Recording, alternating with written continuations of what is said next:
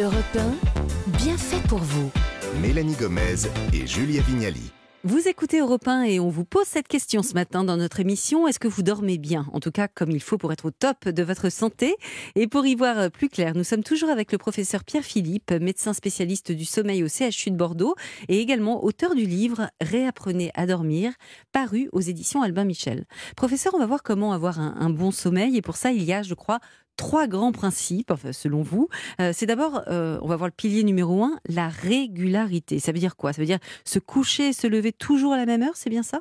Alors, plus exactement, en fait, pour dormir, on a deux jambes. On a une jambe qui est l'horloge, hein, un petit peu comme les poules, on se lève et on se couche à des heures précises. Et puis, la, et puis les besoins en termes de durée.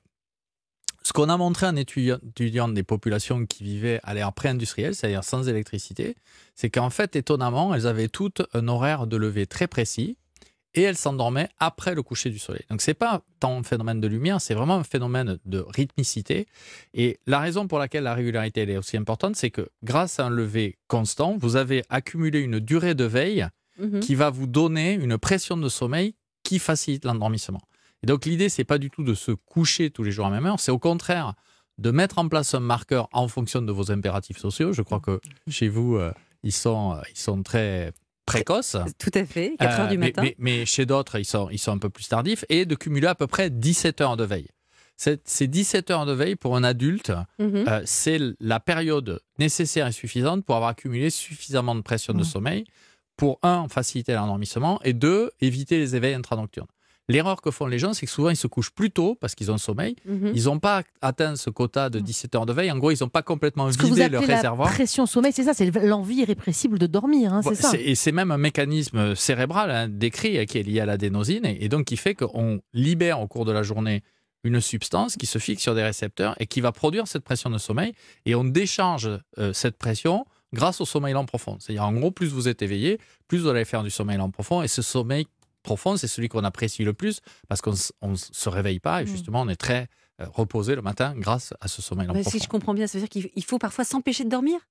Alors, il faut retarder l'horaire de coucher pour que, au moment où vous alliez au lit, vous ayez la plus grande rapidité d'endormissement et la plus grande continuité. Absolument. C'est un petit peu comme à manger. Imaginez, si vous grignotez tous les jours, vous allez prendre du poids, vous allez plus savoir à quel moment vous avez faim ou que vous avez une sensation de satiété.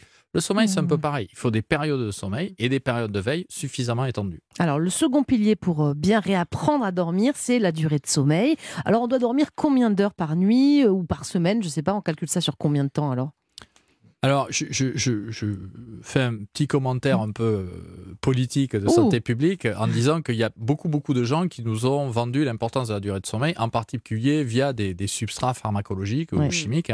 7-8 hein. heures qu'on a en tête, non euh? Ouais, mais on sait que en fait, euh, la durée de sommeil, elle est importante par rapport à nos besoins génétiques, mais ce qui est important, c'est qu'il y ait une adéquation entre nos besoins et le fonctionnement diurne.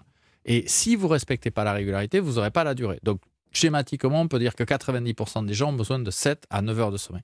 Mais il ne faut pas s'obséder sur la durée. En particulier, il ne faut pas aller chercher des substances qui vont vous donner la durée si vous n'avez pas respecté hmm. le premier principe de régularité. Et ce qu'on voit sur nos études épidémiologiques, c'est que le Covid a complètement bouleversé les schémas euh, sommeil semaine et sommeil week-end. Mhm. Et donc, le premier message à délivrer, c'est remettez-vous dans un rythme assez régulier pour dormir comme vous mm. mangez, c'est-à-dire à peu près les mêmes choses entre la semaine et le week-end. Et le dernier pilier euh, fondamental, euh, c'est la qualité du sommeil. Et ça, j'imagine qu'avec euh, nos modes de vie actuels, c'est pas toujours évident.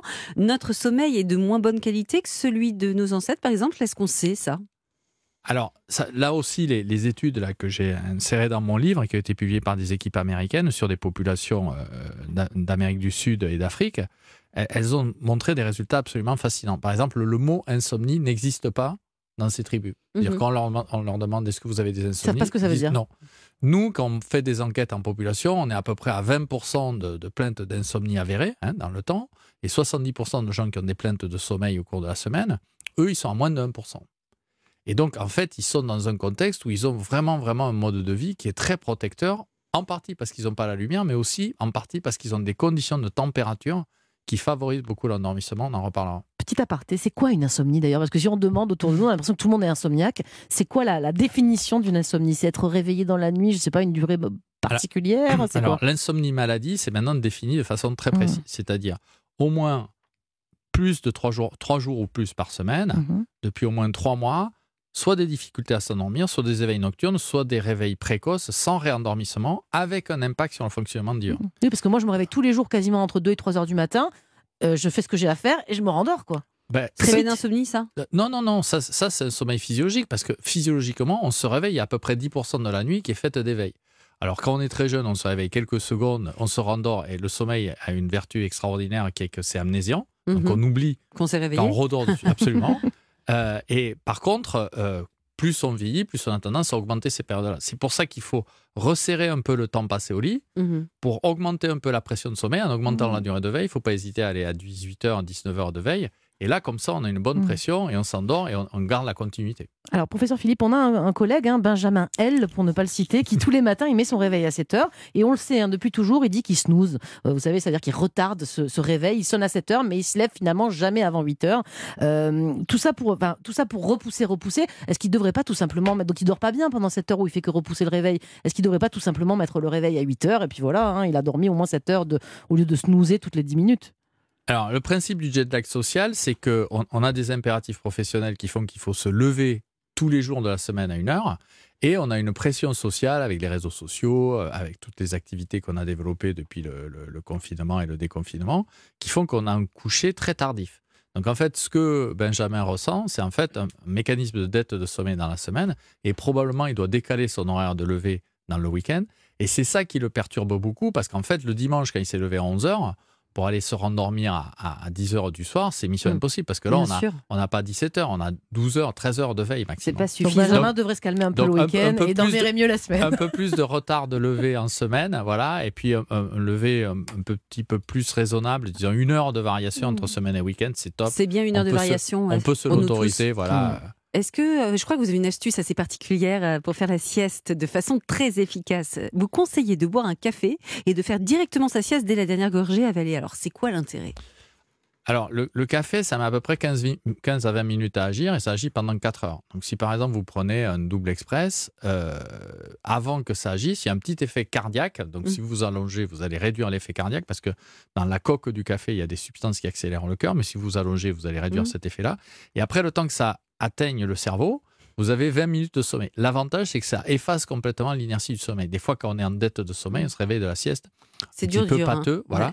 Là, on se réveille full power et hop, on Mhm. attaque direct. C'est d'ailleurs des techniques qui ont été développées par les, les militaires euh, Mhm. dans des Ah actions oui commando. Oui, oui, pour Boire un réduire café, le temps de sieste de sommeil. 20 minutes et Ouais, hop. Parce que 20 minutes, je crois que c'est à peu près la durée idéale d'une sieste. Et moi, je connais des gens qui, le week-end, font des siestes de 2 heures Ouais, et demie, aussi. 3 heures. Ça, c'est pas bon, on est d'accord. C'est pas une sieste qui va vraiment être récupératrice, non? Alors, ce- ceux qui font une, une sieste de deux heures le week-end, c'est qu'ils ont soit une maladie qui les rend somnolents, soit qu'ils dorment pas assez dans la semaine. C'est ce qu'on a montré avec nos, nos études épidémiaux. Donc, la première chose à faire, c'est de, de- de télécharger nos agendas électroniques de sommeil, s'évaluer dans le temps. Et si vous voyez que vous avez vraiment une bascule énorme entre la durée de sommeil et les horaires entre la semaine et le week-end, là, il Rappelez où on les télécharge, vos agendas de sommeil gratuits. alors, compte Instagram et TikTok, PR comme professeur, pr.philippe, P-H-I-L-I-P, c'est gratuit et, et vous pouvez le télécharger sur votre smartphone. et tout le monde peut s'évaluer ainsi. Voilà, on a, on a plus de 30 000 téléchargements euh, sur une application qui s'appelle Canopé avec un K là, qui est très utile pour se synchroniser. Donc on s'en sert euh, et, et on le promeut euh, larga manu.